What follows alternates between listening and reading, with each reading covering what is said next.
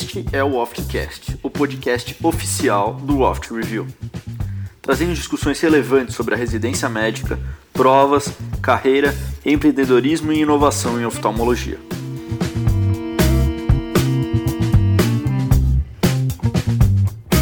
Boa noite a todos, sejam muito bem-vindos aí a mais uma Oft Live. Hoje, Oft Live aí especial, Oft Live de retina tema que cai muito aí em prova. Hoje é uma Oft Live especial, é, tá entre os três grandes temas aí da prova, né? Retina, glaucoma e córnea. Esses aí são os três grandes temas. Hoje a gente vai falar sobre retina, fazer um passeio aí pela grande área de retina. Se vocês estão ouvindo bem, estão vendo bem, manda um joinha aí. Eu vou adicionar aqui o professor Bernardo para a gente começar a discutir. Fala, prof. Dani, beleza? Opa, Bom demais. Já três semanas já aqui longe das lives, né? Pois é, tava sentindo falta das lives. É isso aí. Hoje live importante, live do tema retina, então é, a galera com certeza vai sair daí com vai sair daqui com uns insights bem bacanas e a gente vai aqui responder as questões do, do ano de 2021, uma prova que está cada vez mais prática, né? Cada vez mais bem elaborada, eu diria. Pois é, eu tenho comentado isso, eu tenho achado a prova do CBO, sobretudo na parte de imagens, mais sofisticada ultimamente, o que é bom, né? É melhor que eles cobrem questões inteligentes do que questões pé de livro, picuinha, decoreba. Não tem sido a tendência, tem sido a tendência de uma prova mais inteligente na parte de, de retina, pelo menos na parte de imagens. Então a gente tem visto muito OCT, muita anjo, muita OCTA, indocianina, o que acaba sendo bom. Né? Quem, quem tiver no propedêutico acaba tendo uma base boa disso, mas a gente no próprio extensive a gente fala bastante, né? então acho que para nível, nível de prova é mais que suficiente, é bem completa a abordagem. E isso é isso aí. aí. É só para você ter uma noção, aí para a galera ter uma noção também, a gente sempre traz aqui no começo da live as estatísticas das provas, né? Que é um conteúdo que você não vai encontrar assim nos livros. Então a gente traz algo a mais aqui para vocês. É, só comparando o VEIT, né? Que a gente fez um off live há três semanas. O VEIT teve um total de mais ou menos 65 questões, foi entre 60 e 70 questões nos últimos cinco anos. Aqui em Retina, nos últimos cinco anos, a gente teve 106 questões. Então, para você ver, é, é, cara, se, se tem uma área que você tem que focar, Retina com certeza é uma delas. Glaucoma, a gente fez um off live também, tinha muita questão, assim como retina. E córnea também. Então são essas três são as que são mais cobradas aí das especialidades, né, Bernardo? É, e aí se você juntar plástica, vias lacrimais e órbita, tá tendo um peso bem grande também, se você puder englobar junto aí essas áreas, e catarata. Com essas cinco áreas seria o grande, o grosso da prova junto com refração também. Então, realmente é uma live importante. Vamos discutir as questões, vamos tirar a dúvida da galera. Compartilhem aí com seus colegas essa live, pessoal, e mandem dúvidas, vamos, vamos participar, que fica muito mais legal quando tem interação. É, quem assistiu aí, a, a, já começou a assistir as aulas da semana, manda um joinha aí. É, só explicando um pouquinho, a semana, o módulo de retina aqui do Off Review aí, ele tem, é um dos módulos mais longos. Nessa primeira semana aqui a gente aborda conteúdos básicos. Tá? A gente aborda com vocês a parte de bases de retina, bases de vítreo e os exames complementares. E, pessoal, essa parte é fundamental, tá? Então, assim, só mostrando as estatísticas, da parte de conteúdo básico aqui, olha só. A gente teve cerca de 34 questões nos últimos cinco anos, tá? 34 questões. E dentro essas questões, olha só, parte de bases de retina e vítreo é menor do que a parte de exames, cara. Aqui, pessoal, não estou falando, é, não estou separando por prova de bases, por exemplo. Não, aqui eu estou falando conteúdos básicos. Então, exame de imagem a gente considera um conteúdo básico, mas vai cair principalmente na prova teórico-prática, né? Então perceba que cai mais exame de imagem até do que a parte de anatomia da retina, por exemplo. Apesar de que a anatomia da retina é o segundo lugar que chama bastante atenção. Nos últimos cinco anos tivemos aqui cinco questõezinhas de eletrofisiologia. Então, assim, essa primeira semana é uma primeira semana fundamental. Olha a quantidade de questões que caem, né, Bernardo? E assim, e um detalhe importante, a gente vai comentar as questões da prova de 2021. Mas, se não me engano, né, a gente vai passar por todas elas, não caiu a anatomia da rina na prova de 2021. não caiu nenhuma questão. Então, assim, é um tema fortíssimo para o ano que vem. Como que pode? Não caiu nenhuma questão de anatomia da retina. Caiu vítreo, mas retina pura não caiu nada sobre as camadas, sobre fotoreceptor, não isso caiu. Sempre tem, isso então, sempre tem que cair, né, Bernardo? E, é. Então, é um tema quente para o ano que vem, assim, é óbvio, não, não, tem essa obrigatoriedade, mas se eles fizerem assim, uma análise do que não caiu e tal, tem muita chance de cair, né? Então, assim, o que é o normal que caia, né? Tem que cair mesmo, né? Não é nada assim, ó, tô tá dando uma dica quente. Não, mas é muito estranho não ter caído esse ano, né? É, exatamente, exatamente. Da parte clínica, pessoal, a gente teve aqui 72 questões na parte clínica nos últimos cinco anos. Bernardo, o que que chuta aí? O que que você acha que caiu mais? Dá, vamos fazer vamos lá. de novo. Da parte clínica, bom, é, provavelmente retinopatia diabética. Retinopatia diabética. É. 10 questões de retinopatia diabética. É, então, assim, pessoal, segunda semana a gente vai trabalhar com vocês as doenças vasculares, tá? Dentre elas a retinopatia diabética, que foi aqui, ó, a que mais caiu na parte clínica de retina. Então, esse aqui é um tema que, cara, não pode, não pode, não pode vacilar, né? Você tem que saber tudo disso aqui, tá bom? Outro tema que chamou bastante atenção aqui em segundo lugar, olha só, descolamento de retina, Bernardo. Caído bastante. e eles têm cobrado um pouco de noções cirúrgicas de vitrectomia também, né? Exatamente. Sempre está caindo alguma coisa. Exatamente. Na pro na prova de imagens, quando não cai exames de imagem, tem caído algum passo de vitrectomia. Já caiu DVP, já caiu peeling de membrana limitante interna. Exatamente. Exatamente, exatamente. Em terceiro lugar, pessoal, DMRI, a nossa terceira semana do curso. Pode ficar, podem ficar tranquilos que a gente vai aqui abordar a DMRI bem, de maneira bem aprofundada, com bastante detalhes, para não errar nenhuma questão.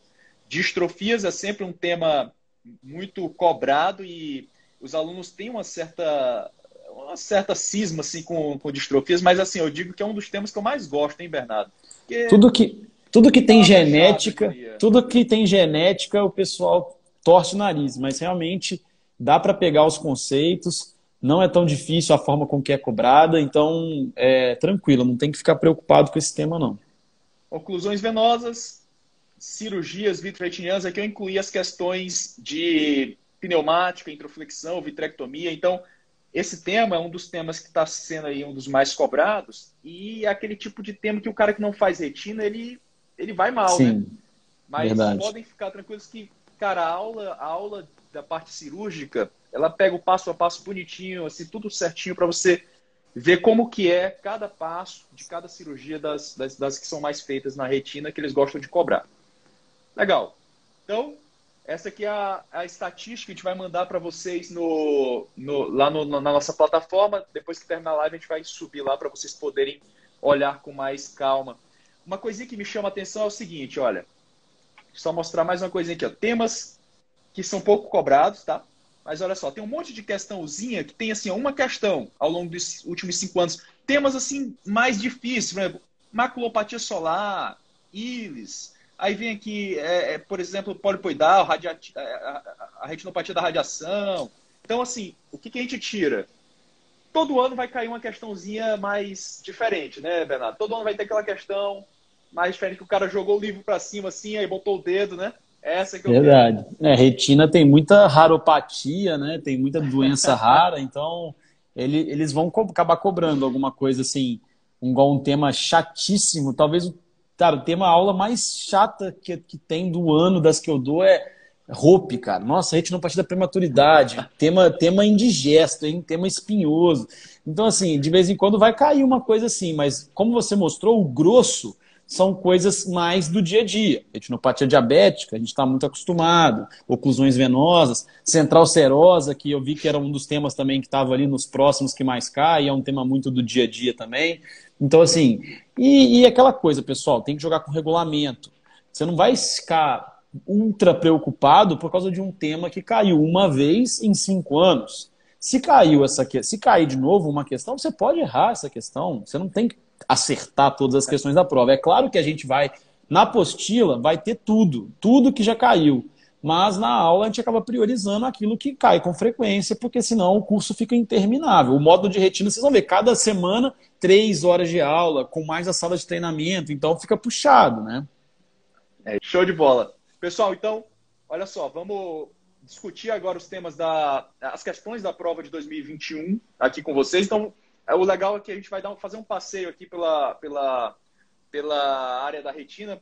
Geralmente, quando a gente discute uma prova, a gente percebe que a gente vai, em cada semana do curso, a gente vai tirar uma, um conceito ou outro para responder ela. Então, vai ser bem bacana. As dúvidas podem mandar aí, que a gente vai, é, na medida do possível, responder aí para vocês. Então, vamos começar, né, Bernardo? Sempre criticando muito, elogiando pouco, né? é isso aí, vamos lá. Então, olha, olha a primeira pergunta aqui, ó. Em torno de que período a FOVA completa o seu diferenciamento?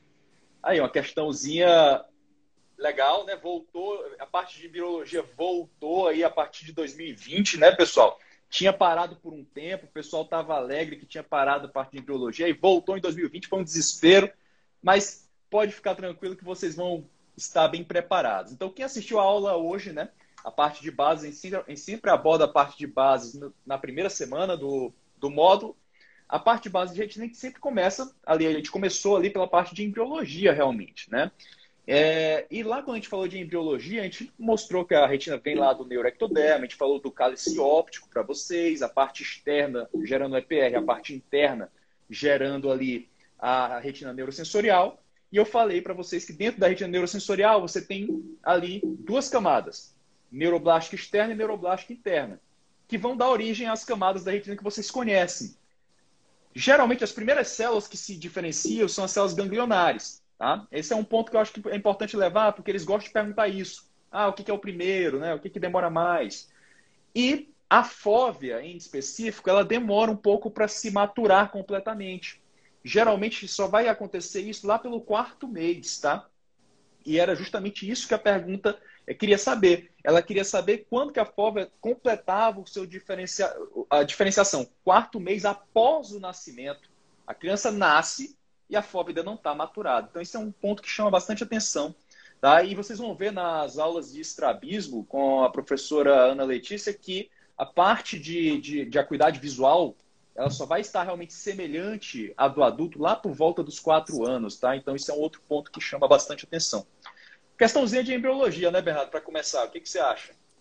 É, a questão mais chatinha, né? É, é, interessante pensar, fazer uma analogia, assim, né? Que algumas doenças que cursam com baixa visual congênita, por exemplo, quando o cara nasce com catarata, ou quando ele nasce com uma maurose congênita de Leber, Muitas vezes ele tem nistagmo justamente porque ele não desenvolveu o reflexo de fixação foveal, porque a fóvea só vai maturar né, no período pós-natal, como você explicou aí. Então, fica, lembrem-se disso, pessoal. A fóvea só vai completar o desenvolvimento depois do nascimento e isso vai implicar nos nistagmos quando a, quando a baixa visual ela é efetivamente congênita mesmo. Show de bola. Legal.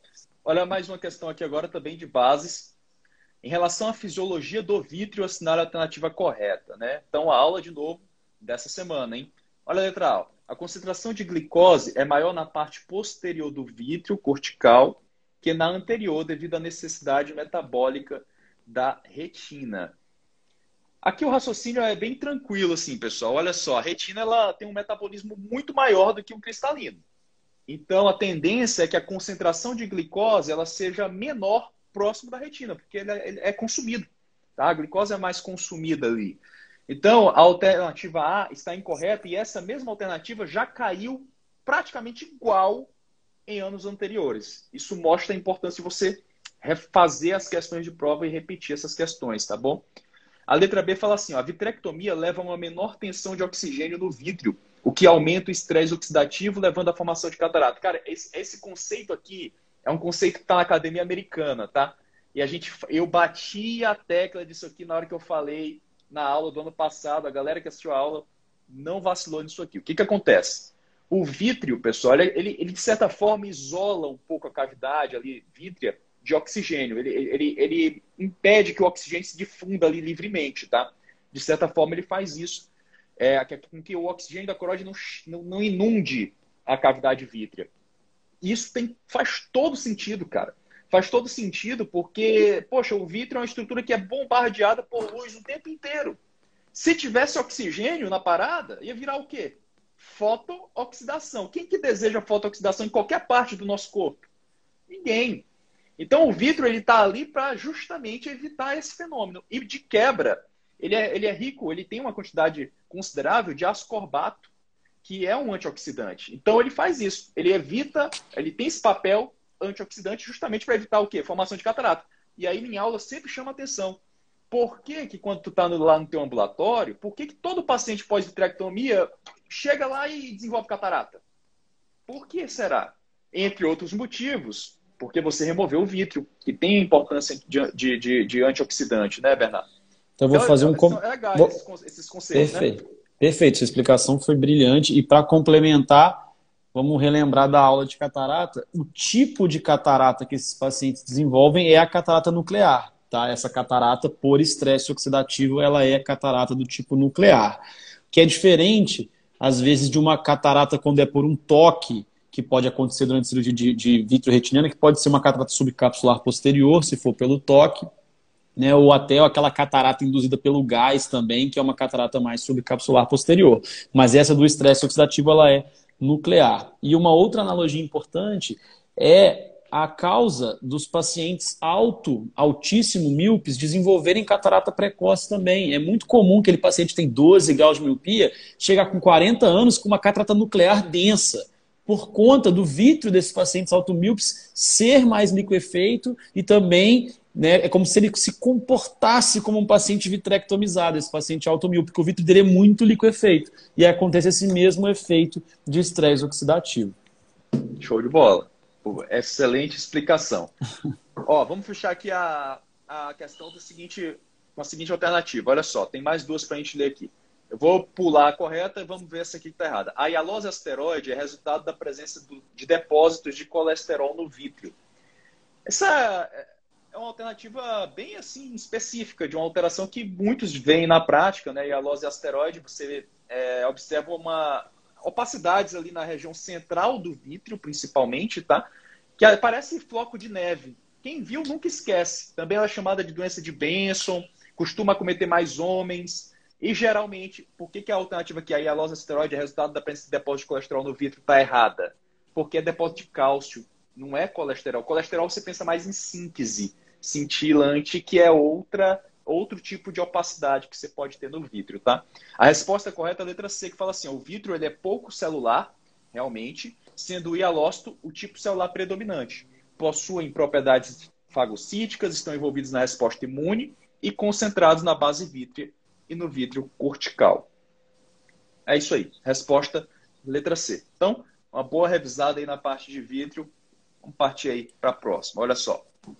A sinal alternativa correta é que corretamente associa uma função do epitélio pigmentado da retina a uma condição ocular, né? Essa aqui, pessoal, o, o, o autor ele dava uma tabela e ele falava uma, uma alteração. Quais eram elas? Drusa, descolamento de retina e edema macular diabético. E ele dava uma outra parte da tabela com as funções do EPR. Tá? Então, uma questão sobre função do EPR. A gente destrincha bem isso aí também para vocês em aula. E aí ficava fácil, né, Bernardo, a questão, porque quando ele falava assim, ó, descolamento de retina num ponto da tabela e no outro ponto tem assim, ó, manutenção da aderência da retina, esses dois estão linkados. Na hora que você fazia isso, só sobrava a letra A ou a letra B. Né? A resposta, é, você conseguiria prosseguir olhando, olhando o outro termo que eles botavam. Edema macular diabético, você linkava o edema macular diabético aqui com preservação da barreira hematocular. Perfeito. Pronto. E aí você chegava na resposta que era a letra B.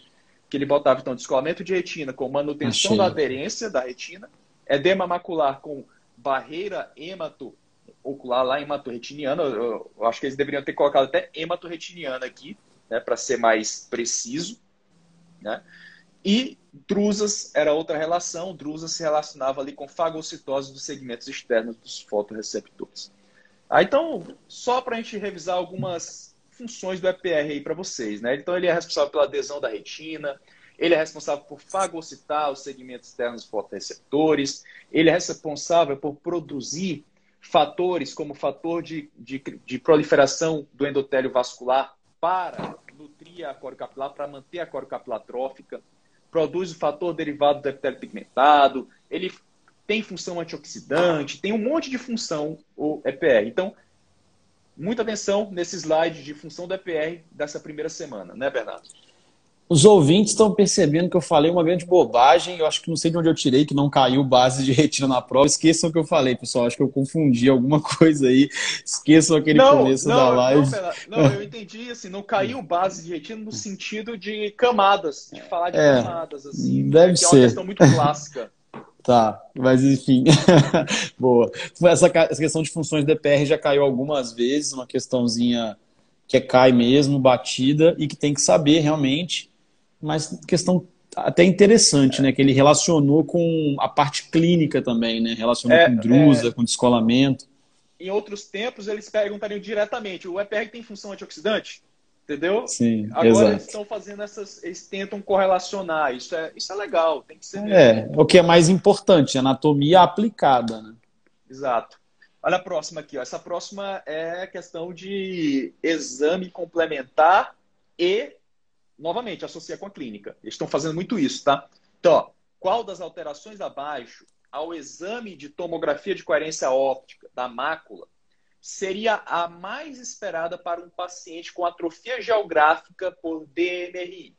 Então, o que, que você vê no paciente que tem DMRI, atrofia geográfica, lá no OCT? O que, que você vê? Me, me mostra. É, tem imagem ou não? Não, não tem não. Essa aqui não é de imagem, não. Tá. Letra A. Cistos intrarretinianos é característico de atrofia geográfica? Não, né, Não. né, pessoal? Não. B. Perda da membrana limitante interna é característica de.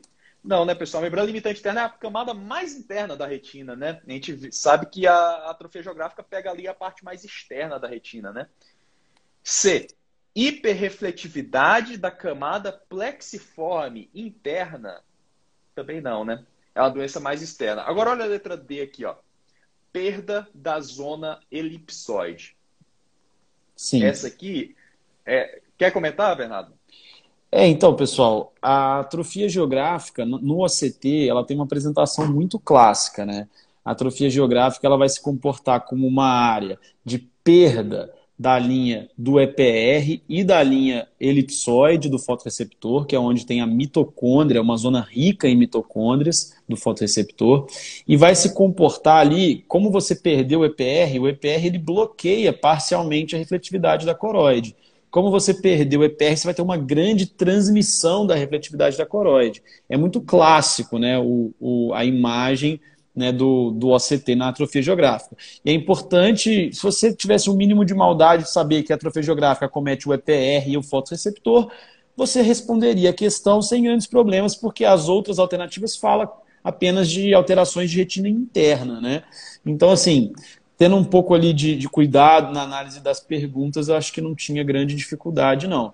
Mas é mais uma vez uma questão assim que correlacionou com a clínica, né? Então, assim, realmente interessante. Isso é, é bem legal. Eu tava vendo que o senhor encontrava aqui uma, uma imagem aqui fácil de, de atrofia geográfica, mas eu acho que nas questões de imagem é bem possível que a gente encontre... Vou, vou mostrar uma aqui, ó. Uma aqui.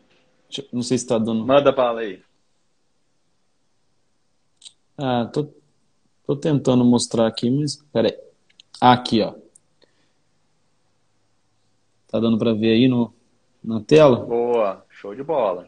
Então vocês percebem, vocês percebem que aqui, ó, a zona elipsoide do fotoreceptor ela interrompe nesse ponto aqui, ela está vindo bonitinha aqui, ela interrompe, e você tem a perda da camada de fotoreceptores e essa transmissão da refletividade da coroide. Esse branco aqui não deveria estar e está aparecendo só porque o EPR e o fotoreceptor estão ausentes nessa Show. região. Bem legal. Show de bola. Então, perda da zona elipsoide seria a resposta. Essa aqui deu muita discussão, tá? A próxima aqui é polêmica, deu discussão, galera ano passado, eita. Ó, a injeção do gás de gás intravítrio, intravítrea com posição de cabeça para baixo estaria melhor indicada para qual hemorragia abaixo. Né? Então, quando que você vai utilizar uma injeção de gás intravítrio para tratar uma hemorragia, né, pessoal? E aí a galera ficou na dúvida entre hemorragia pré-retiniana macular e hemorragia subretiniana macular. Quer comentar aí, Bernardo, essa? Posso. A gente até indicou recurso para essa questão, mas assim, a resposta correta, a mais correta, de fato, é subretiniana macular. Porque, pessoal, o sangue subretiniano, ele é tóxico para o fotoreceptor. Hemorragia subretiniana é uma urgência né, na área de retina cirúrgica. Tem algumas formas de tratar isso. Talvez a mais comum nem seja a injeção de gás, e sim a injeção de TPA subretiniano. Mas uma das alternativas menos invasivas seria você injetar gás, pedir para o paciente fazer uma posição de cabeça, que é a posição face down, né, que é olhando para baixo, porque aí quando você olha para baixo, o gás vai para cima, ele empurra esse sangue para fora da fóvea e resolve o problema. O problema é que nos, as hemorragias pré-retinianas, então incluindo aí as membrana, a submembrana limitante interna e as subhialoideias, em geral, elas não são emergências, elas não são urgências. Você pode adotar a conduta expectante. Aliás, o mais comum é você adotar uma conduta expectante, porque esse sangue pré-retiniano ele não é tóxico. Você não tem fotoreceptor em contato com o sangue, você tem ali a membrana limitante interna. Então, a conduta é expectante. A não ser que o paciente seja olho único, a não ser que o paciente precise de uma recuperação visual rápida, ou nos casos refratários também. Ficou lá mais de três meses com aquela hemorragia pré-retiniana, você indica. Então a resposta considerada correta foi a subretiniana macular, embora esse gás também pode ser utilizado para tratamento da hemorragia pré-retiniana, mas apenas aqueles casos que não resolvem espontaneamente, que é o mais é. comum. Então foi é, por isso que é desconsiderado.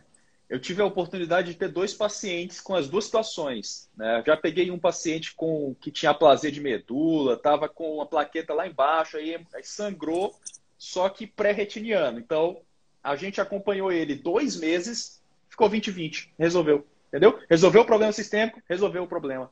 Agora, eu tive um caso, eu vou até mostrar aqui para vocês verem que é bem ilustrativo.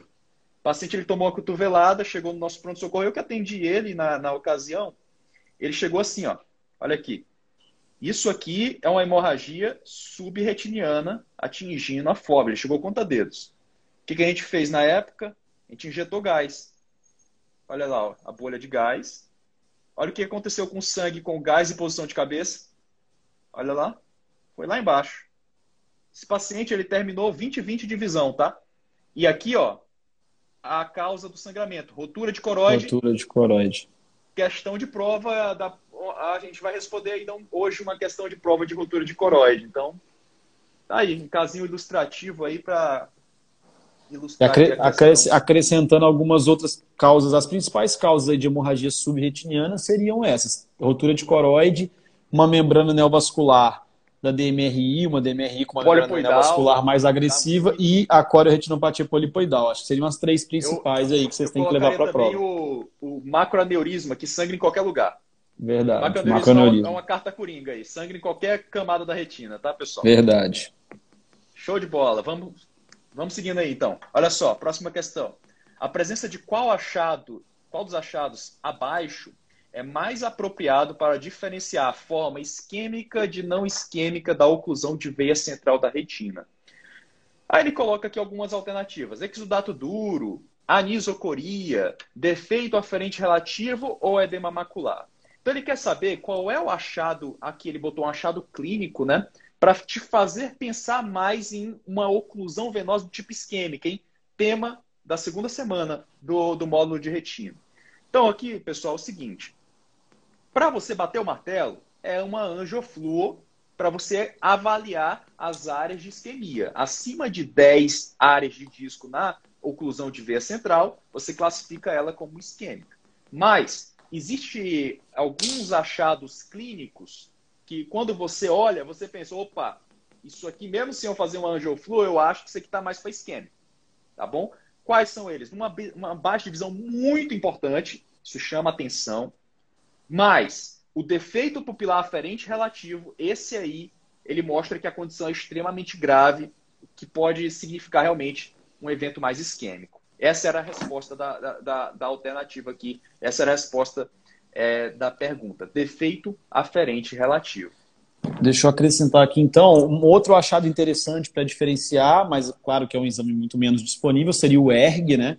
Quando você tem uma alteração do ERG, que é a alteração típica é aquele ERG eletronegativo, que é aquele ERG em que a onda A está preservada e a onda B diminuída, por que, que apenas a onda B diminui? Porque é uma patologia de retina interna.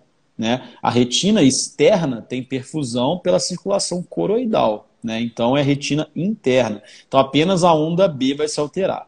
Além disso, só para comentar as alternativas, acho que ele quis colocar exudatos duros para confundir. Porque os exudatos algodonosos em grande quantidade é que são um marcador de isquemia. Né? O exudato algodonoso ele é um infarto a nível da camada de fibras nervosas da retina. Né? Um infarto bem superficial. Exatamente. Ali. Então é isso que ele queria confundir. E o edema macular não tem nada a ver, né? O edema macular, na verdade, o edema macular é uma alteração acontece, comum na oclusão, mas não dois, é um marcador de isquemia. Acontece nos dois. Exatamente, perfeitamente. E outra coisa legal aqui que ele botou anisocoria. Pessoal, só para lembrar, é, anisocoria é um problema eferente. Pronto. Entenda isso. Se tem anisocoria, o problema é na eferência. Onde, Daniel? Poxa, pode ser no simpático, pode ser um Horner, por exemplo, pode ser lá no parasimpático, pode ser uma pupila de AD, por exemplo, pode ser uma íris que foi lesionada numa cirurgia, pode ser. Agora, retina, lesionou retina, isso aqui é a aferência, né? É a aferência do reflexo fotomotor. Lesão de via aferente não gera anisocoria, tá bom? Então ele quis aí, ele, o cara malandro, ele quis pegar o aluno, o aluno desatento, o aluno abandonado, né, Bernardo? É, ele quis Botou, ele botou defeito aferente e anisocoria. É aquele aluno abandonado. Putz, será que é defeito aferente ou anisocoria? será que o problema está onde? Então, realmente, ele botou ali para sacanear. Mas, realmente, pessoal, não se enganem. Efeito aferente, é, anisocoria é um problema na eferência, como o Dani disse aí. Ó, vamos lá. Seguindo. Paciente com retinopatia falciforme proliferativa apresenta descolamento tracional da retina glaucoma neovascular e aumento da pressão intraocular. Sobre esse quadro é correto afirmar. Então vamos lá. Letra A. Retinopatia falciforme proliferativa é mais comum em pacientes com hemoglobinopatia SS? Essa daí é clássica, né, Bernardo? Nossa, cai demais isso, pessoal. Então, hemoglobinopatia SS, que é o fenótipo falciforme mesmo, ele tem mais processo de falcização, que é aquele processo em que as hemácias né, adquirem aquele formato de foice, se aglutinam e causam oclusões arteriolares acontece em vasos de calibre maior. Então, esse paciente ele tem um quadro sistêmico muito grave, ele tem crises torácicas, crises ósseas, né? ele tem aqueles quadros graves, esses pacientes às vezes fazem AVC, então um quadro sistemicamente muito mais grave, mas ele faz pouca retinopatia. Já o paciente com fenótipo SC, que é um outro tipo de hemoglobinopatia, ele vai fazer oclusões em capilares menores. Então, esse paciente faz muito mais retinopatia. Isso cai sempre em prova, não se esqueçam. A que mais causa retinopatia é a SC, não é a SS. Show. Olha a letra B. O controle da pressão intraocular deve ser agressivo com o uso tópico de beta-bloqueadores inibidores da anidrase carbônica. Aí ele cara, já...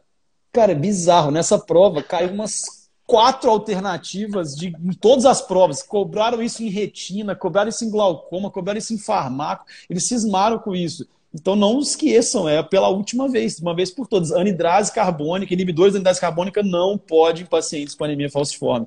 Cara, eles amaram esse assunto esse ano, porque ela pode predispor a acidose e levar a uma crise de falsização. Vou pular a correta, passar para a alternativa D, que, é, que está incorreta, que é a fisiopatologia deste quadro é decorrente de múltiplas oclusões venosas? Não, oclusões arteriolares, tá? Então o quadro clínico acontece as oclusões a nível dos capilares arteriolares. A resposta correta, pessoal, foi a letra C. É, é essa daqui é, foi assim, ele, um conceito que eles não tinham abordado em prova, né? A vitrectomia posterior precedida de eritroforese é uma opção de tratamento para o descolamento de retina tracional. É engraçado, engraçado, cara, que essa, essa alternativa, eles tiram, essa frase eles tiraram do livro do CBO, tá escrito assim, ipsis literis no livro do CBO, mas o mais engraçado é que a minha irmã é hemato, né? E eu quis saber um pouco mais de eritroforese, né? Perguntei para ela, Marcelo, o que é eritroforese? Ela falou que esse não, esse termo não existe, entendeu? Tipo assim, não, ela é hematologista e não sabe o que é. Aí eu fui pesquisar, é, enfim, esse, é, eles usam outro termo hoje em dia, que é tipo é, eritrocito, enfim, ela falou que, que é você tirar as hemácias falsizadas e repor por hemácias normais, tipo uma plasmaférese, só que de hemácias. Né? Então é o nome é um nome até meio obsoleto, eles fazem isso com outro nome, enfim. Mas é assim que está no CBO e é uma opção de tratamento. Então, antes de você fazer ele submeter à cirurgia, você troca as hemácias dele por hemácias normais, para evitar um risco de uma crise de falsização no pós-operatório. Isso eles nunca tinham cobrado. Um, um outro conceito que eles já tinham cobrado é a importância de você hidratar bem esse, esse paciente no pré e no pós-operatório, de você Isso. ofertar bastante oxigênio para ele no intraoperatório e no pós-operatório, para evitar a falsização. Então agora ele acrescentou esses outros conceitos. Eles têm cobrado essas coisas de, de falciforme. Então, assim, então mais uma coisa para a gente saber que você pode fazer esse procedimento antes aí da cirurgia. Show de bola. Excelente. Boa. É, olha lá, pessoal. Vamos partir agora. Ó, já falamos de tema de primeira semana, de segunda semana, agora no teminha da terceira semana do módulo. Qual das substâncias abaixo presentes na suplementação vitamínica recomendada pelo estudo AREDS para o tratamento da forma seca de degeneração macular relacionada à idade estará associada ao maior risco de incidência de câncer de pulmão em pacientes tabagistas? A gente comenta sobre isso, a gente sabe que é, o Aredes, ele, você tem dois, dois, estudos, dois estudos do Aredes, né? o Aredes 1 e o Aredes 2, e cada um tinha uma recomendação de suplementação vitamínica. Com vitamina C, vitamina E. O primeiro Aredes recomendava beta-caroteno, zinco e cobre. Beleza. O que, que acontece? O que, que eles perceberam? O beta-caroteno, pessoal, em pacientes fumantes ou ex-fumantes, aumentava a incidência de câncer de pulmão. Era um fator de risco para câncer de pulmão.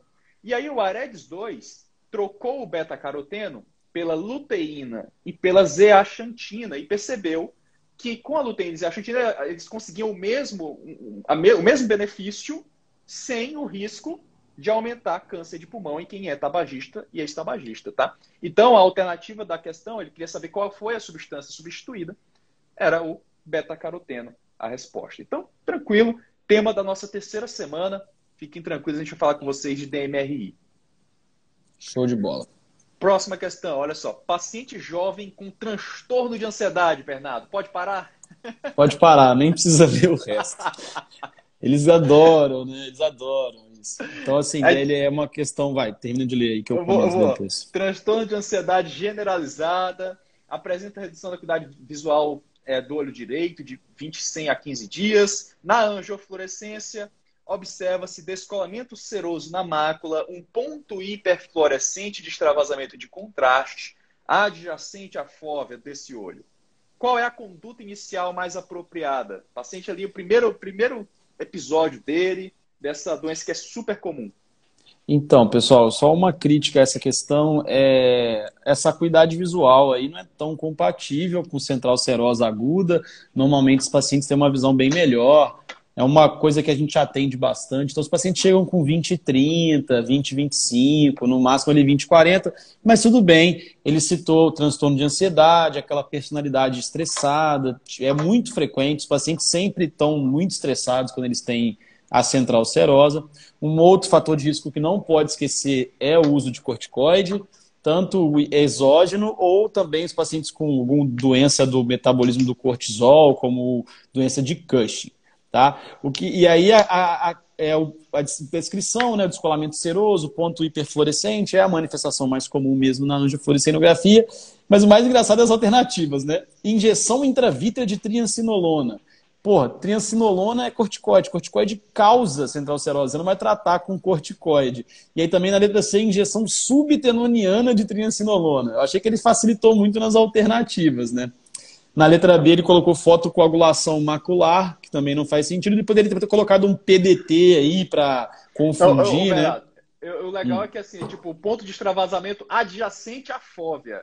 Sim. Você vai fazer um laser na fóvea do paciente. Isso. Então, assim, pessoal, o paciente com central serosa aguda, a conduta é observação. Esses pacientes, na grande maioria das vezes, melhoram espontaneamente em até três meses.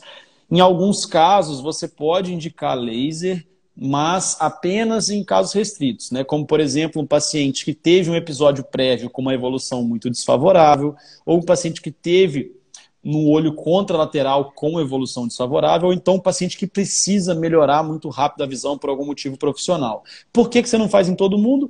Porque a acuidade visual final é a mesma. Então, por que, você vai fazer um procedimento invasivo se a acuidade visual final é a mesma? Não faz sentido. A única coisa que o laser faz é melhorar mais rápido.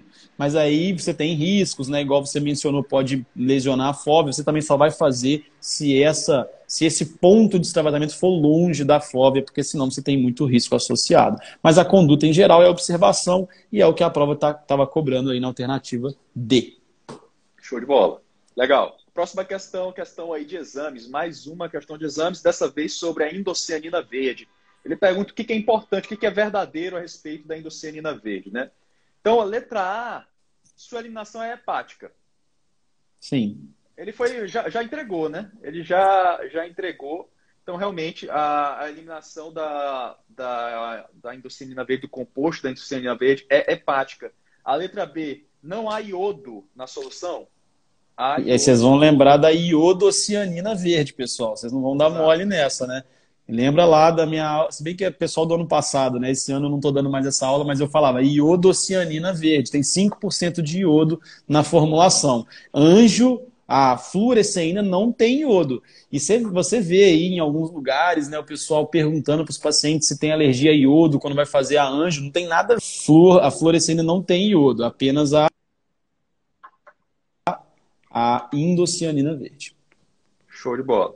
Letra C possui alta dispersão da luz infravermelha quando comparada à angiofluoresceína, impedindo seu uso em casos de opacidade de meios. É muito Na pelo verdade, contrário. É, ela é melhor do que a anjo. Ela é melhor do que a anjo nesses casos ela utiliza filtros infravermelhos, então você consegue visualizar através de hemorragias, você consegue visualizar melhor a coroide por causa disso também. Então, é ao contrário, a indocianina ela penetra mais porque ela tem, ela usa luz infravermelha. Exatamente. E a letra era também trabalhando nesse mesmo sentido, utiliza a luz de curto comprimento de onda?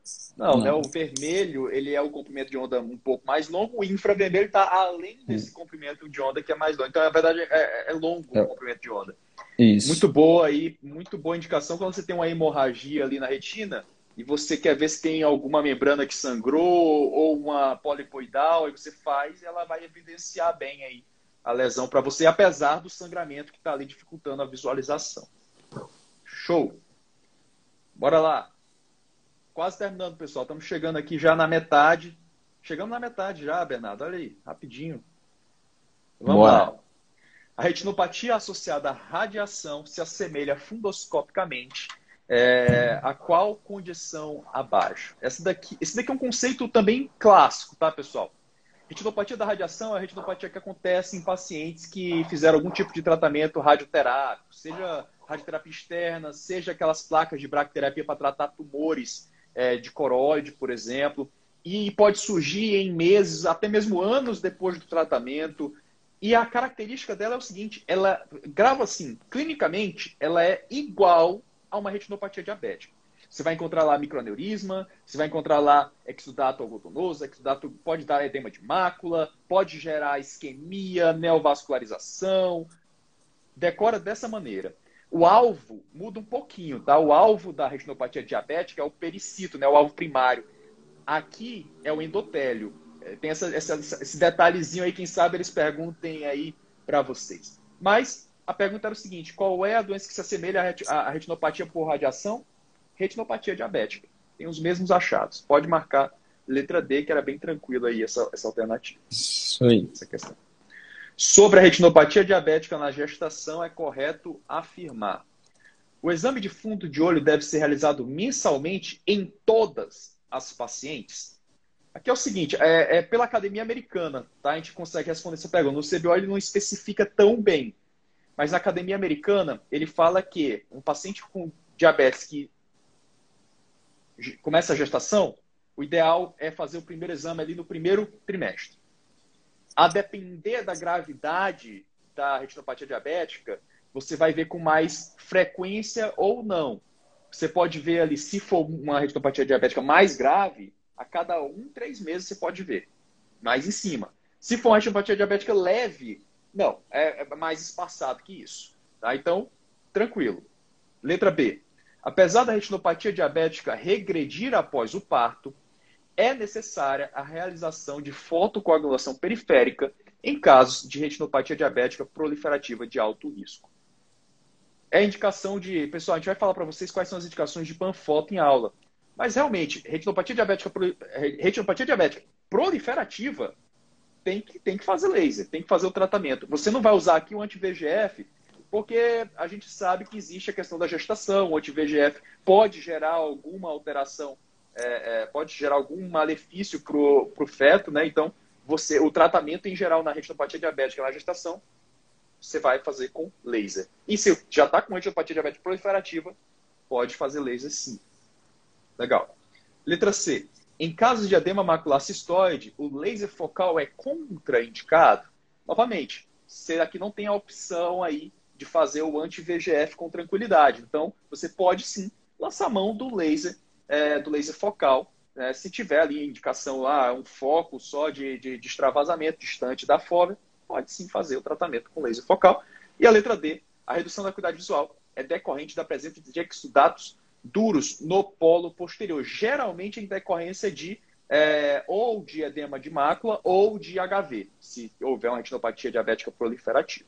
Hemorragia vítrea pode acontecer. Questão mais, mais chatinha, assim, né? Questão mais, mais, mais detalhe, né? Mais Mas, específica. E, e, é, e, é aquela coisa, essa questão aqui, ela não foi tirada do CBO, não. No CBO só tem um parágrafozinho bem curto de retinopatia diabética associado, associando aí, falando que gestação é um fator de risco, a gente sabe na prática, né, que aumenta a resistência insulínica e tudo mais, então realmente vai piorar os índices glicêmicos, vai consequentemente piorar a retinopatia diabética, mas só isso, ele não adentra nesses detalhes mais aqui que a academia acaba adentrando, né? É, mas é uma, é, é uma, questão mais chata, mas que você, se você usar os conceitos é, básicos de tratamento da retinopatia diabética, você responderia. Pô, retinopatia Sim. diabética proliferativa de alto risco tem que fazer panfotocoagulação. Senão você corre o risco do paciente evoluir com descolamento tracional, hemorragia vítrea, né? E, e, por outro lado, por que, que o laser seria contraindicado né, para tratamento do edema macular cistoide? O anti-VGF faz muito mais sentido ser contraindicado por conta de ser um fator anti-proliferação vascular, o feto está proliferando os vasos dele, você não vai injetar na mãe um medicamento que inibe a proliferação vascular. Exatamente. É, então é aquela, aquele conceito, cara, se você olha uma questão mais diferente e você acha que não sabe, dá uma olhadinha com mais cuidado, usa, usa o racional, usa a razão e tenta é, excluir as absurdas e, e, acertar, né, Bernardo? Isso aí, tem que ter um pouco de jogo de cintura mesmo. Sobre a degeneração macular relacionada à idade, forma exudativa, é correto afirmar. Letra A. A neovascularização do tipo 1, os neovasos se proliferam entre a coro capilar e o epitélio pigmentado da retina. Realmente, essa é a alternativa correta, ele já entregou. A, a, questão ela trabalha justamente isso, a classificação das neovascularizações. Né? Então, assim, tem uma dica aqui para vocês, pessoal. Neovascularização do tipo 2 recebe esse nome, eu, eu lembro assim, recebe esse nome porque está entre os dois, entre a retina e o EPR, ponto. É, é, é, aqui, a classificação leva em conta isso, a localização da, da neovascularização em relação à retina e à EPR. Tipo 2 está entre os dois. Pronto, acabou. Tipo 1 está abaixo do EPR. E a tipo 3, ela, está, ela surge ali na retina e se conecta com a coro capilar. Vai para a sub-EPR também. Tá? Então, é a, é a, proliferação angiomatosa, a dita proliferação angiomatosa da retina. Tá? Então, é, a pergunta batia justamente nisso. As alternativas eram tentando te confundir. A resposta, neovascularização do tipo 1 está onde? Embaixo do EPR. Tá? Beleza.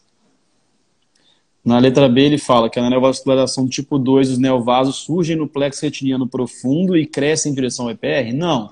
Na neovascularização tipo 2, os neovasos também têm origem na capilar, mas eles se proliferam entre o EPR e a retina neurosensorial. A que surge do plexo retiniano profundo é a RAP, né, ou proliferação angiomatose de retina, que é o tipo 3.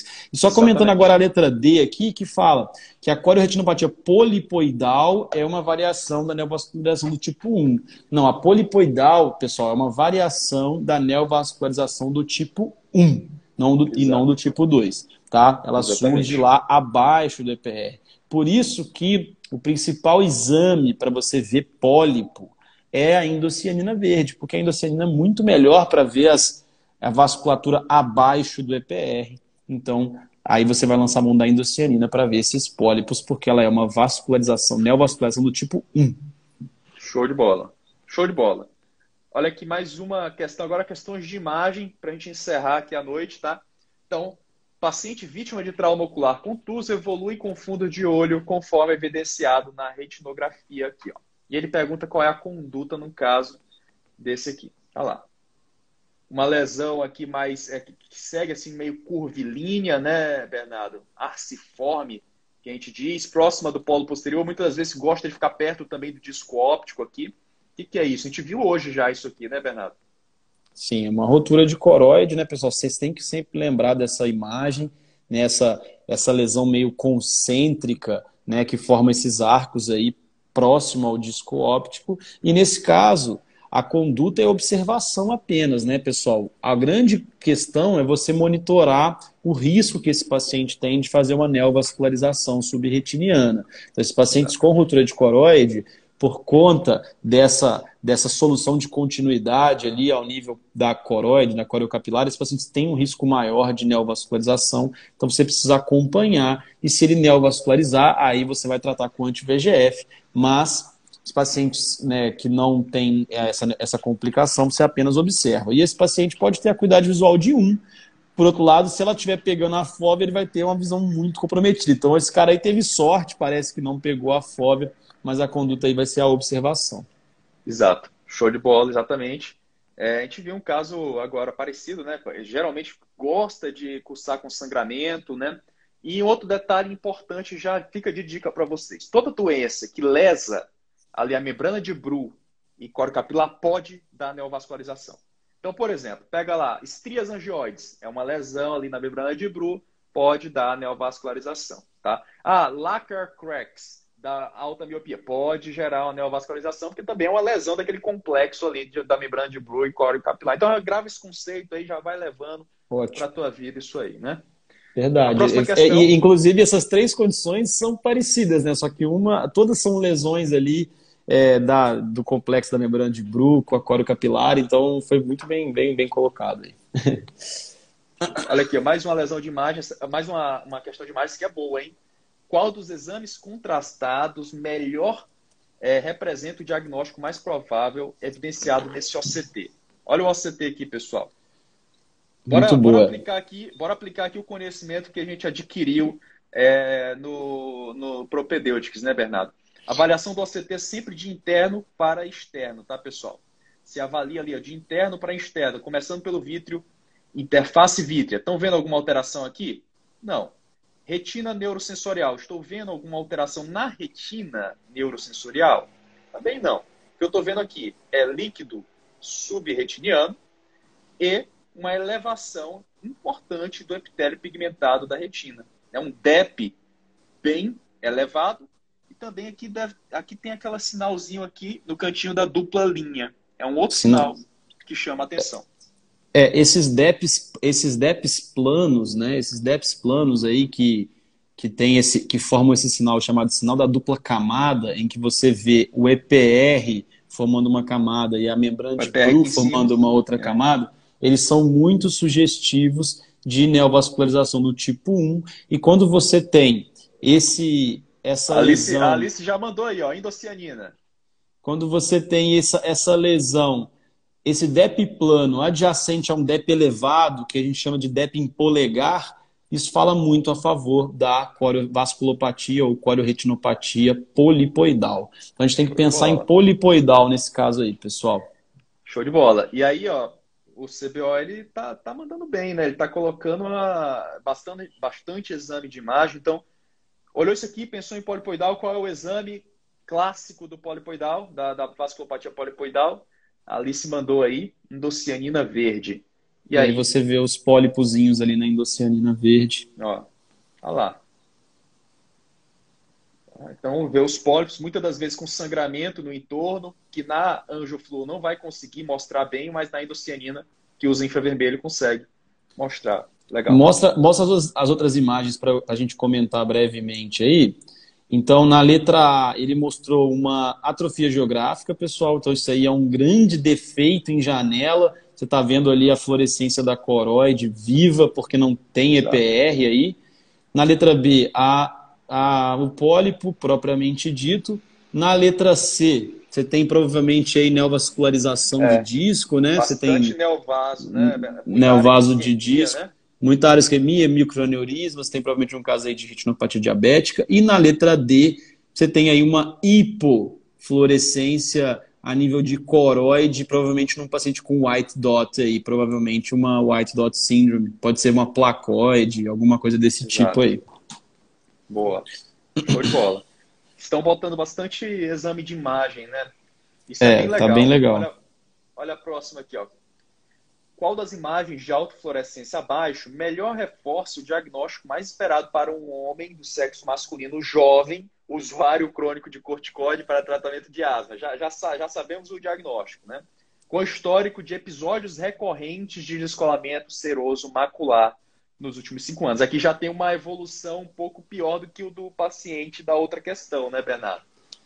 Pois é, então interessante que ele cobrou central serosa duas vezes esse ano. Aí em uma ele falou do paciente ansioso e na outra ele falou do paciente usuário crônico de corticoide. Então, pelo menos no diagnóstico ele não dificultou muito. Aí ele perguntou no paciente, aqui já é uma central serosa crônica, né? Então são aqueles pacientes que não evoluem bem e que têm o quadro permanecendo por mais de 3 a 4 meses que acontece, pessoal? Aquele líquido subretiniano crônico, ele começa a danificar o fotorreceptor, ele começa a danificar o EPR. Esses pacientes evoluem com perda de fotorreceptores, esses pacientes evoluem com perdas localizadas de EPR e, caracteristicamente, na autofluorescência, pessoal, a gente vai ter o aspecto clássico de calha, hipoautofluorescência em calha gravitacional. Então, isso a gente mostra, mostra bastante em aula, porque aquele descolamento seroso, ele tende a formar uma, né, pela gravidade, aí secando ali o espaço subretiniano e gerar né, essa, essa, esse aspecto de calha. Então,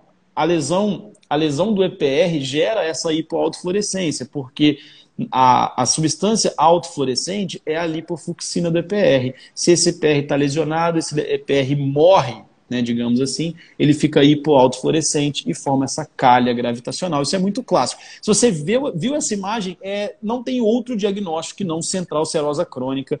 Não dá para confundir isso aí. Show de bola. E as outras alternativas também são bem legais para eventuais provas futuras, tá, pessoal? Então, olha, letra A aqui, essa, esse ponto hiper alto fluorescente, intenso, importante, circular aqui, isso te chama muita atenção para uma distrofia muito famosa, a distrofia de Best, né, isso. Bernardo? É, é eu acho que na minha, na minha imagem aqui, inclusive, eu não sei, na sua não está aparecendo tanto, não sei porquê. Na minha imagem que eu estou aberta aqui, ela está formando até aquele aspecto Exato. de pseudo-hipópio, né, que é aquele estágio, estágio aqui, de é pseudo-hipópio. Aqui Talvez tá aí legal, pelo. É. Tá tudo branquinho, né? Aqui não está aparecendo esse nívelzinho mas na imagem da prova Isso. aparece, tá, pessoal? Aqui é o seguinte, na doença de Best, é nossa é quarta semana de não, é quinta semana, eu acho, do, do bloco de retina, Sim. que a gente vai discutir as distrofias com vocês. Nela você tem um acúmulo, um acúmulo de lipofuscina ali entre a retina e o EPR. E a gente sabe, a autofluorescência, a lipofuscina brilha na autofluorescência. Então, você vai ver hiperautofluorescente essa região central aqui distrofia vitaliforme, distrofia de Best. Essa outra aqui, clássica demais também, né? Os famosos flex são muito características, essa, essa alteração que chama dos famosos flex aí que a gente encontra principalmente em doença de Stargardt, e, né? E aí reparem, pessoal, que no centro da fóvea você tem uma hipoautofluorescência, porque você tem uma atrofia do EPR central nessa doença, então você vê que o centro ele é pretinho e hipoautofluorescente, e você tem esse padrão de hiperautofluorescência dos flex, que também são depósitos de lipofuxina, nesse padrão em crescente, né, expansivo, e poupando caracteristicamente a região peripapilar. Então, esse aspecto é muito clássico também da doença de Stargardt, que é a distrofia macular mais comum. Eu já vou pedir para os alunos, os soft reviewers faixa preta, qual é o gene alterado, já coloca aí no, no chat só para a galera revisar, enquanto a gente vai discutindo aqui a outra alternativa. A outra alternativa é uma outra autofluorescência, mostrando uma marcada hipoautofluorescência central. Ou seja, se está hipoautofluorescente, o que aconteceu com a PR, pessoal? Morreu, né? Então, isso aqui pode, por exemplo, poderia ser uma, uma atrofia geográfica, né, é, Bernardo? por exemplo. Muito provavelmente sim, muito provavelmente ser uma atrofia geográfica ou uma distrofia areolar central, areolar, aí teria, que, é, teria que correlacionar com a clínica, mas acho que está mais para atrofia geográfica mesmo. Mas é isso que você falou, raciocínio, não dá para você matar o diagnóstico aqui. Você tem uma perda do EPR central, e aí seria Exato. compatível com uma atrofia geográfica sim. Sempre prestar atenção, pessoal, para a bordinha da lesão. A bordinha hiper alto fluorescente, muitas das vezes quer dizer um EPR que está sofrendo, que não está conseguindo mais metabolizar adequadamente a lipofuscina, e aí ela se acumula. A lipofuscina brilha. E aí o que acontece? Opa, EPR sofrendo. Às vezes a lesão ela pode crescer para esse lado que está aí, na bordinha onde está hiperalto fluorescente. Então chama bem atenção essa parte da hiperalto, tá? Verdade. Inclusive, inclusive, eles usam muito esse exame para monitorar a progressão da doença. Dependendo do padrão de hiperautofluorescência das margens, você vai ter uma doença com maior ou menor risco de progressão. Então, realmente está caminhando bastante para esse tipo de estudo aí nessa parte de DMR seca. Show de bola. Próxima questão é uma questão de indicação cirúrgica. Tem caído bastante perguntar quando que você indica uma vitrectomia, uma pneumática, quando que você indica uma introflexão a gente aborda isso na nossa semana 4 de retina. E aí ele coloca alguns casos. Qual desses você indicaria uma pneumática? Né? O primeiro caso, aqui está bem tranquilo, né? Isso aqui não dá para tratar com gás é nem que a, retina, a famosa retina chiclete, né, Bernardo? Vai resolver bem aí botar um gás. Vai ficar 20-20. Legal. Isso aí é um Essa DRT, pessoal. Vocês estão vendo um descolamento ah. tracional com bastante neovascularização. Isso é um caso de, de, de, vitrectomia e de péssimo prognóstico, retina muito isquêmica, enfim, não tem indicação de gás, não. Show de bola, legal. Aqui, pessoal, ah, aqui é vitrectomia, não tem para onde correr, não. Aqui, olha, olha essa daqui. Olha, olha o tamanho, olha o tamanho do rasgo que tem aqui nessa, nessa retina, né? Então, rotura gigante, a gente não faz é, gás, né? Por, a gente não faz gás. A gente faz gás quando, Bernardo? A gente faz gás em lesões a gente... superiores.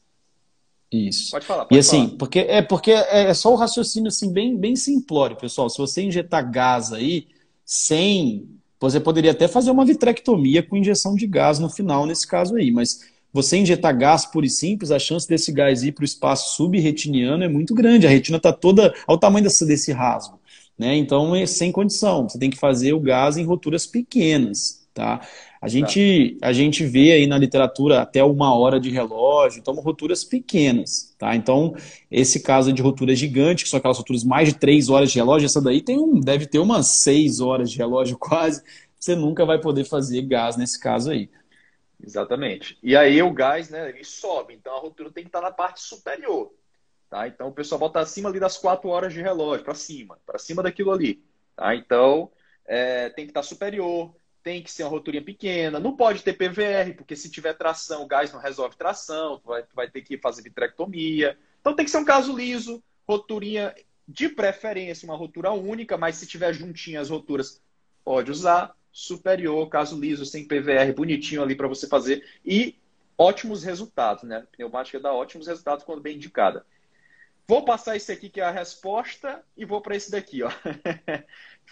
tu faria um gás aí, Bernardo? Teria coragem? É, então é mais um caso de rotura gigante, pessoal. Você vê aí, essa rotura tem mais de três horas de relógio, uma rotura toda irregular, então também não tem condição. Você vê que tem bastante látice aí, né? Então, enfim, mais um caso que não dá para gás pela questão, em termos de localização, até que seria uma localização ok, mas é uma rotura muito grande para você fazer um gás.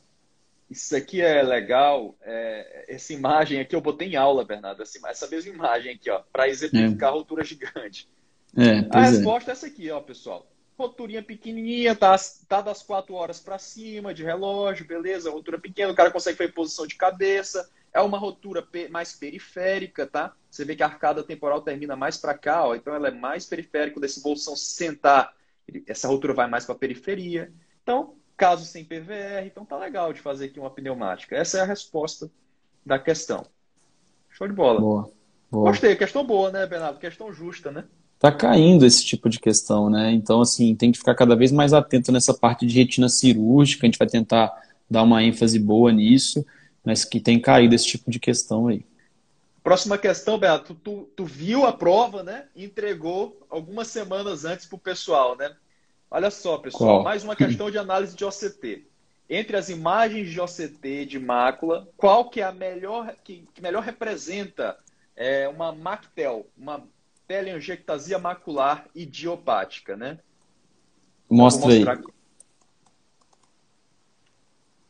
Então aí, o que, que a gente tem aí, pessoal? A gente tem aí elevações do complexo EPR-BRU, né, compatível com drusas, tipo drusa soft, né? Então uma DMRI seca aí, né? Isso não tem nada a ver com MACTEL. Vai, mostra a próxima.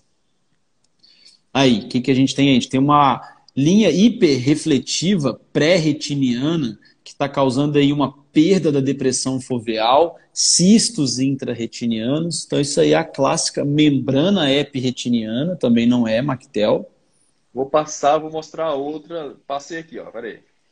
É, então, essa daí, ele, ele, esse, aqui, esse examinador foi sacanazinho, né? Porque a Mactel causa uma cavitação, mas percebam, pessoal, que o que está causando essa, esse, essa, esse defeito, que na verdade já é um buraco macular, estágio 1B, porque você já tem uma descontinuidade total ali da retina externa, é essa síndrome de tração. Você vê que tem a hialoide aderida à fóvea e causando essa tração anterior-posterior na retina. Isso a gente já considera um buraco macular estágio 1B, mas você vai ver que confunde um pouquinho com a Mactel, então você tem que ficar muito atento aí nessa hialoide. Percebam que aí não tem hialoide aderida causando essa, essas cavitações. Essas cavitações, elas acontecem porque a Mactel é uma doença que degenera células de Miller, tá? Então forma essas cavitações na retina interna e na retina externa ela cursa com descontinuidades da linha de fotoreceptores. Tá? Então a gente falou bastante de Mactel ano passado, mostrou bastante imagem e caiu aí na prova de imagens. Né? A complicação que Mactel pode ter é também neovascularização subretiniana. Os pacientes que não têm neovascularização, você só acompanha se ele neovascularizar apenas que você trata com anti-VGF. Show de bola. E Mactel tem caído legal, assim. Eu acho que caíram umas três questões aí nos últimos cinco anos de Mactel, tá, pessoal? Uma doença é boa para você gravar aí essas, os detalhes de Mactel aí. Legal. Próxima questão, questão de angiofluorescendografia. Os caras estão. Prova de imagem de retina é só exame, né? E aqui eles falam o seguinte: qual dessas anjo, angiofluorescendografias chama atenção para a doença de Stargardt? Vamos lá? Vou começar de baixo para cima, né? Olha lá. Essa aqui, o que, que, é isso aqui, né, pessoal? A gente vê aqui, ó, a gente vê pela angiofluo um extravasamento importante. Já está em fases mais tardias, né? O corante já está mais é, menos intenso, mas você vê um extravasamento importante, principalmente na região macular, formando aqui um, aquele aspecto petaloide do edema macular cistoide, né, Bernardo? Parece até que tem extravasamento no disco também, também. né? Então, Aqui, provavelmente é uma. Pode ser neuroretinite, pode ser, ou pode ser uma. É, pode ser Irvine gas mesmo. É, pode ser neuroretinite, pode ser Irvine gas. É, é isso aí, um edema de mácula e um edema de disco. É, não vai, você não tem como dizer o que é por certeza sem ver os outros exames, né? Precisaria ver a retinografia, a história e, clínica e o quadro também. clínico, né? Isso.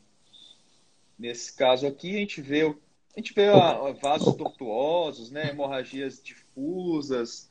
Você tem uma, é... uma, um quadro, você vê que as veias, né, elas não estão perfundidas, então provavelmente é uma oclusão de veia central da retina Exato. aí, com edema de disco, com uma isquemia macular, aqui, uma isquemia macular importante, com algumas hemorragias também. Então aí é uma oclusão de veia. Exatamente. Aqui a, a clássica, né? Retinopatia é. diabética clássico, Sim. com vários microaneurismas. É, tem clássico. Extravasamento. Agora, é, a questão mesmo, essa daqui é muito, ó, a diferença de fundo, né, pessoal? Ó, o que que chama muita atenção, né, nesse plano de fundo aqui? É justamente esse plano de fundo, esse silêncio da coroide é o clássico aí do Stargardt. Não está presente em 100% dos casos, mas é o clássico, né? É, então, é, eu tava, eu já, já montei a aula de doença de Stargardt. É surreal tanto de vezes que já caiu esse silêncio coroideu. Tipo assim, cai sempre. Eu acho que, que nunca caiu alguma coisa de Stargardt que não foi isso, ou perguntar do gene, que é o que a gente já comentou, que é uma doença recessiva causada por uma mutação do gene ABCA4. E esse silêncio coroideu, pessoal, acontece porque esses pacientes acumulam muita lipofuxina no EPR, e essa lipofuxina bloqueia parcialmente a fluorescência da coroide, você tem esse pano de fundo bem escurecido. Chamar a atenção de vocês de uma outra alteração que seria possível na anjo, que seria aquele padrão de atrofia do EPR em bullseye. Né? A Stargardt é uma das principais causas de maculopatia em alvo, junto com cloroquina né? e junto com distrofia de cones. Então, não raro você tem uma atrofia do EPR causando um defeito de janela num aspecto de alvo, mas fiquem tranquilos que a gente vai mostrar bastante na aula isso também. Próxima questão é a última, tá, pessoal? A seguinte, a próxima questão ela é referente a um paciente de 8 anos apresenta redução de acuidade visual em um olho há cerca de dois meses. Ao exame, apresenta alteração abaixo no olho direito. Esta queixa e achado não foram relatados em consultas oftalmológicas de rotina anteriores.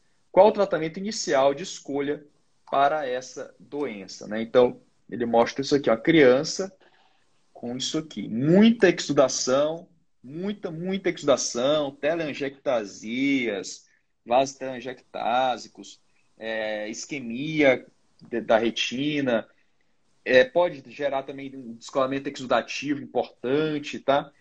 Isso aqui é uma doença chamada doença de Coates. Doença de Coates é, ela é o seguinte, toda vez que começarem falando assim, um caso de um menino unilateral, que quando você vê o olho tá cheio de exudação, cara, pode, pode marcar Coates, tá? Isso aí é, é bem clássico, né, Bernardo? Isso, a gente vai falar bastante em aula. É uma doença que cai também, viu? Colts não é infrequente na prova. E é isso, normalmente eles querem cobrar que é mais comum em meninos, que é mais comum unilateral. Faz diagnóstico diferencial com retinoblastoma porque causa leucocoria por conta desse descolamento de retina exudativo e por conta dessa exudação importante. Esses pacientes muitas vezes vão ter leucocoria, então faz diagnóstico diferencial com retinoblastoma. Mas no ultrassom, você vai, não, vai, não vai encontrar cálcio, que é uma coisa que você encontra no retinoblastoma, enfim, diagnóstico diferencial não é tão difícil de ser feito. Além disso, Coates acomete eh, meninos um pouco mais velhos do que o retinoblastoma, que é mais ali menores do que 3, 2 anos normalmente. E o tratamento é você fotocoagular as áreas de não perfusão. Então você tem aí até uma anjo mostrando isquemia e tudo mais. O tratamento é você fotocoagular essas áreas para tentar reduzir a exudação, reduzir essa, essa, esse, essa exudação que vai causar aí esse descolamento exudativo e tudo mais. Anti-VGF também, que a questão não falou, pode ser Exato. utilizado como, como complemento, mas o tratamento com fotocoagulação é mais definitivo. Anti-VGF você teria que ficar injetando esse cara muitas e muitas vezes. Exatamente. Show de bola. E aí, Bernardo, a tua avaliação dessa prova aí de retina? Eu acho que é a prova justa, né? Não achei, não achei fácil. Achei uma prova é boa, assim, prova com nível bom até. Em vista das últimas que a gente fez, que foi o VIT e glaucoma, eu achei a retina um pouco mais difícil. Aquela questão de gestação chatinha, questão de maturação da fóbia mais chatinha, é, questão de cores, enfim, não é que estava difícil, tinha muita questão tranquila também, mas muita muito exame multimodal, é, a, gente eu, tem um pouco de, a, gente, a gente tem um pouco de viés, assim, porque é a nossa área e tudo mais, mas a gente sabe que para muita gente é difícil. Então, acho uma prova até mais, mais pesadinha. Teve aquela questão de rotura de coroide, questão de, de gás, né? Então, assim, que, prova de, mais difícil, mas boa, inteligente, não cobrou decoreba, cobrou mais caso clínico, prova boa. Gostei, gostei também. Achei uma prova justa, uma prova que realmente é, sempre tentou trazer clínica, exame de imagem, andou ali pela parte de bases, foi em vítreo, foi em embriologia, foi em retina, né? Então, realmente eu achei que foi bem completo. Acho que eu gostei. Andou pela parte de descolamento de retina, foi ali nas distrofias, nas doenças degenerativas, em trauma ocular, andou por retinopatia diabética, oclusão de veia. Pô, gostei, gostei. Eu acho que, que continue assim, né, Bernardo? Que continue assim. Que eu acho que realmente abordou as, as raropatias, né? Pegou ali Coates, Mactel. Pô, gostei, achei legal. Eu achei que não, não como a Lidaiana falou, não teve muito absurdo. Eu acho que não realmente não teve muito absurdo. Eu gostei. Eu achei que se eles continuarem assim, tem que dar. Eu dou aí uma não, nota. Qual a nota? É, não, eu, eu concordo. Não, eu concordo. A prova foi legal, mas é porque a gente é retinólogo. A Ledaiana também está fazendo retina, ela tem esse viés que ela gosta, mas foi uma prova difícil, cara. Se você parar para pensar. Foi cobrou pneumática, cobrou injeção de gás para tratamento de hemorragia subretiniana. Enfim, mas eu adorei a prova, achei a prova inteligente, interessante. Mas pro, me colocando no lugar do aluno, foi uma prova mais difícil do que a de glaucoma, por exemplo, que a gente, que a gente fez há pouco tempo. Mas é isso, a prova de retina tem sido uma prova mais difícil mesmo. Então é, tem que estudar, tem que aprender parte de cirurgia, tem que dar uma raça agora nesse módulo.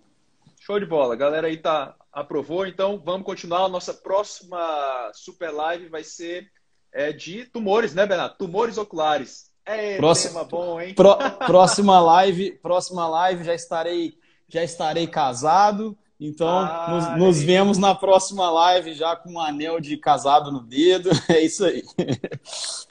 Valeu, professor Bernardo. Valeu, galera. Valeu. Obrigado aí por vocês estarem acompanhando a gente.